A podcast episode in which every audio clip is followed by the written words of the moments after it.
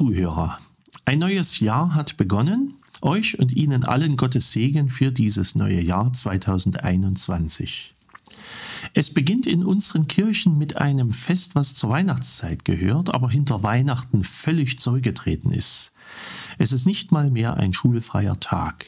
Es ist das Fest der Erscheinung Christi, das Fest Epiphanias, gefeiert am 6. Januar. Es ist ein sehr altes Fest in der Christenheit. Es gab Gegenden, da feierte man das schon im zweiten Jahrhundert. Damit ist dieses Fest sogar älter als das Weihnachtsfest. Sein Inhalt ähnelt dem von Weihnachten und doch ist es etwas anders gelagert. Epiphanias ist ein Wort, was aus dem Griechischen kommt. Es meint Erscheinung. Gefeiert wird zu Epiphanias, dass Gott in Jesus Christus in unserer Welt erschienen ist. Das ist natürlich sehr eng mit Weihnachten verwandt, aber doch noch ein kleines bisschen was anderes als die Geburt von Jesus Christus zu feiern. Erscheinungen sind heute kein beliebtes Thema. Wer würde heute zugeben, dass er Erscheinungen hat, dass er Engel sieht, die ihm was sagen? In der Bibel hingegen werden Erscheinungen von Engeln oder auch die Erscheinung Gottes immer mal wieder beschrieben.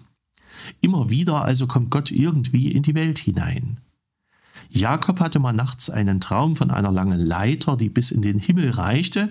Auf dieser Leiter gingen Engel hoch und runter und ganz oben war sogar Gott selbst zu sehen. Dem Josef, Marias Mann, erschien im Traum ein Engel und sagte ihm, dass er zum Beispiel mit dem neugeborenen Jesus schleunigst aus Bethlehem weggehen sollte. Später sagten ihm die Engel auch, wann sie wieder zurückgehen könnten nach Nazareth. Dem Elia erschien mal unter einem Baum ein Engel und dann später am Berg Sinai sogar Gott selbst. Der erschien natürlich auch mal dem gesamten Volk Israel. Was bei vielen dieser Erscheinungen eine Rolle spielte, war die Furcht. Wenn Engel zu Leuten kamen, mussten sie als erstes meistens sagen, fürchtet euch nicht, keine Angst. Denn die Leute hatten ein sicheres Gespür dafür, dass Gott jemand ist, dem man mal nicht einfach so begegnen kann. Das erfordert viel Vorbereitung. Das erfordert innere und äußere Reinheit. Es gibt nach dem Alten Testament viele, viele Vorschriften zu beachten. Und außerdem ist eine unmittelbare Begegnung von Menschen und Gott etwas so Erschütterndes und Außergewöhnliches, dass die meisten Menschen schlicht Angst um ihr Leben hatten. Gott zu sehen, das überlebt niemand.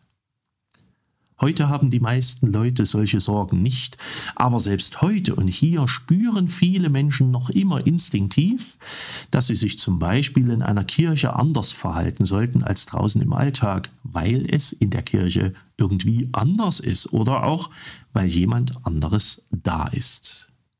Zu Epiphanias, dem Erscheinungsfest, wird also die Erscheinung Gottes in Jesus Christus gefeiert. Das ist eine ganz wichtige Botschaft.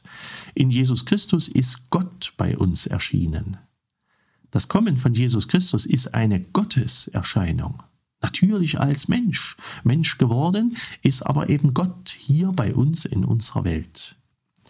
Man könnte also nochmal jede Menge Weihnachtslieder singen, in denen diese Menschwerdung, dieses Kommen Gottes beschrieben ist. Zum Beispiel das Lied Gelobet seist du, Jesu Christ. Da heißt es in der zweiten Strophe, des ewigen Vaters einig Kind jetzt man in der Krippen findet. In unser armes Fleisch und Blut verkleidet sich das ewig Gut. Oder dann in der dritten Strophe, den aller Weltkreis nie beschloss, der liegt in Marien Schoß. Er ist ein Kindlein worden klein, der alle Ding erhält allein. Immer wieder wird in diesem Lied das Ineinander von Gott und Mensch in Christus beschrieben. Der Sohn Gottes, des Vaters, der Ewige, wird Fleisch und Blut, der Unermessliche, der Schöpfer dieser Welt, der Träger dieser Welt, der liegt im Schoß von Maria und ist ein kleines Kind. Es ist ein Riesenwunder, was da beschrieben wird. Und dieses Wunder, dieses Fest ist eben mal so wichtig gewesen, dass die Sonntage bis zum 2. Februar nach diesem Fest gezählt werden. Sie heißen im Kirchenjahr Sonntage nach Epiphanias und nicht etwa Sonntage nach Weihnachten. Die gab es auch. In diesem Winter waren es zwei, der 27. Dezember und der 3. Januar. Aber dann folgt der 6. Januar, Epiphanias, und bis Ende des Monats wird es noch vier Sonntage nach Epiphanias geben. An diesen Sonntagen geht es dann um noch mehr zum Thema Erscheinung Gottes in Jesus Christus. Es geht zum Beispiel darum, wie seine Herrlichkeit sichtbar wird zur Taufe, als Gottes Geist auf Jesus Christus herabkommt. Oder es kommen Wunder dran, die zeigen, dass in Jesus tatsächlich Gott erschienen ist. Die Geschichte von der Verklärung von Jesus auf dem Berg Tabor in Galiläa beschließt die Epiphaniaszeit. Bei dieser Verklärung wird einigen Jüngern gezeigt, wie herrlich, wie heilig Jesus Christus eigentlich ist. Eine ganz geheimnisvolle Vision, eben eine Verklärung. Erscheinungen sind heute kein leichtes Thema. Manchmal denke ich ja, dass Gott auch heute natürlich zu Menschen spricht, ihnen gegebenenfalls durch Engel auch erscheint. Aber dann denke ich auch darüber nach, wie schwer es solche Leute haben müssen, darüber zu reden und zugleich noch ernst genommen zu werden. Manche denken vielleicht, wer weiß, was der oder die gesehen hat, und hoffen, dass die irgendwann mal wieder zur Besinnung kommen oder normal werden oder wie immer das manche Leute heute ausdrücken würden. Unsere heutige Zeit rechnet oft so wenig damit, dass Gott sich in irgendeiner Form überhaupt noch zeigt, dass es echt schwer wäre, davon auch nur zu sprechen, dass der heilige Gott in unsere Welt kommt. Das ist für viele undenkbar, so wie Gott überhaupt für viele Leute undenkbar geworden ist. Unsere Welt erscheint vielen als geschlossenes materielles Ganzes, in dem Gott im Grunde gar keinen Platz mehr hat.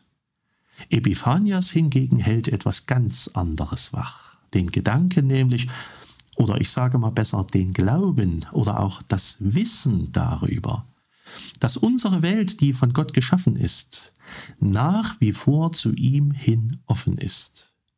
Unsere Welt hat ein Tor zu Gott und es steht offen, mindestens seit Jesus Christus.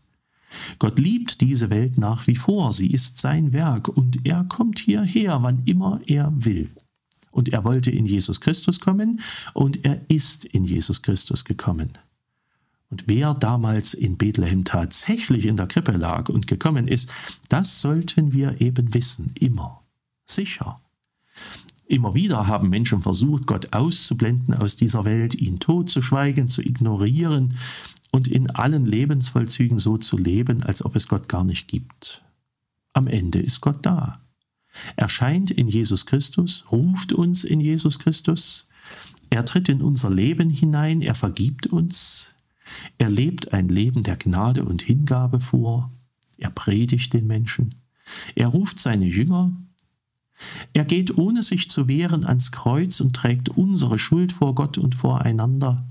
Er gewährt noch im Sterben einem Verbrecher das Leben. Er gibt sein eigenes Leben in aller Stille hin, steht von den Toten wieder auf und schenkt uns ewiges Leben. Und unsere Welt ist offen für ihn. Das ist so. Und es ist schön so. Ich wünsche uns allen eine gesegnete Epiphaniaszeit. Sie geht bis zum 2. Februar. So lange kann man übrigens auch den Weihnachtsbaum stehen lassen, wenn er so lange durchhält. Eine Nordmantanne hat da sogar noch ihre Nadeln. Freilich sieht sie am 2. Februar ziemlich gruselig aus, ineinander geschrumpelt und ergraut und trotzdem, so lange ist Weihnachten. Auch viele Schwibbögen werden bis zum 2. Februar in den Fenstern noch zu sehen sein. Ich wünsche euch eine gesegnete Epiphaniaszeit. Seid herzlich gegrüßt euer Pfarrer Schurig.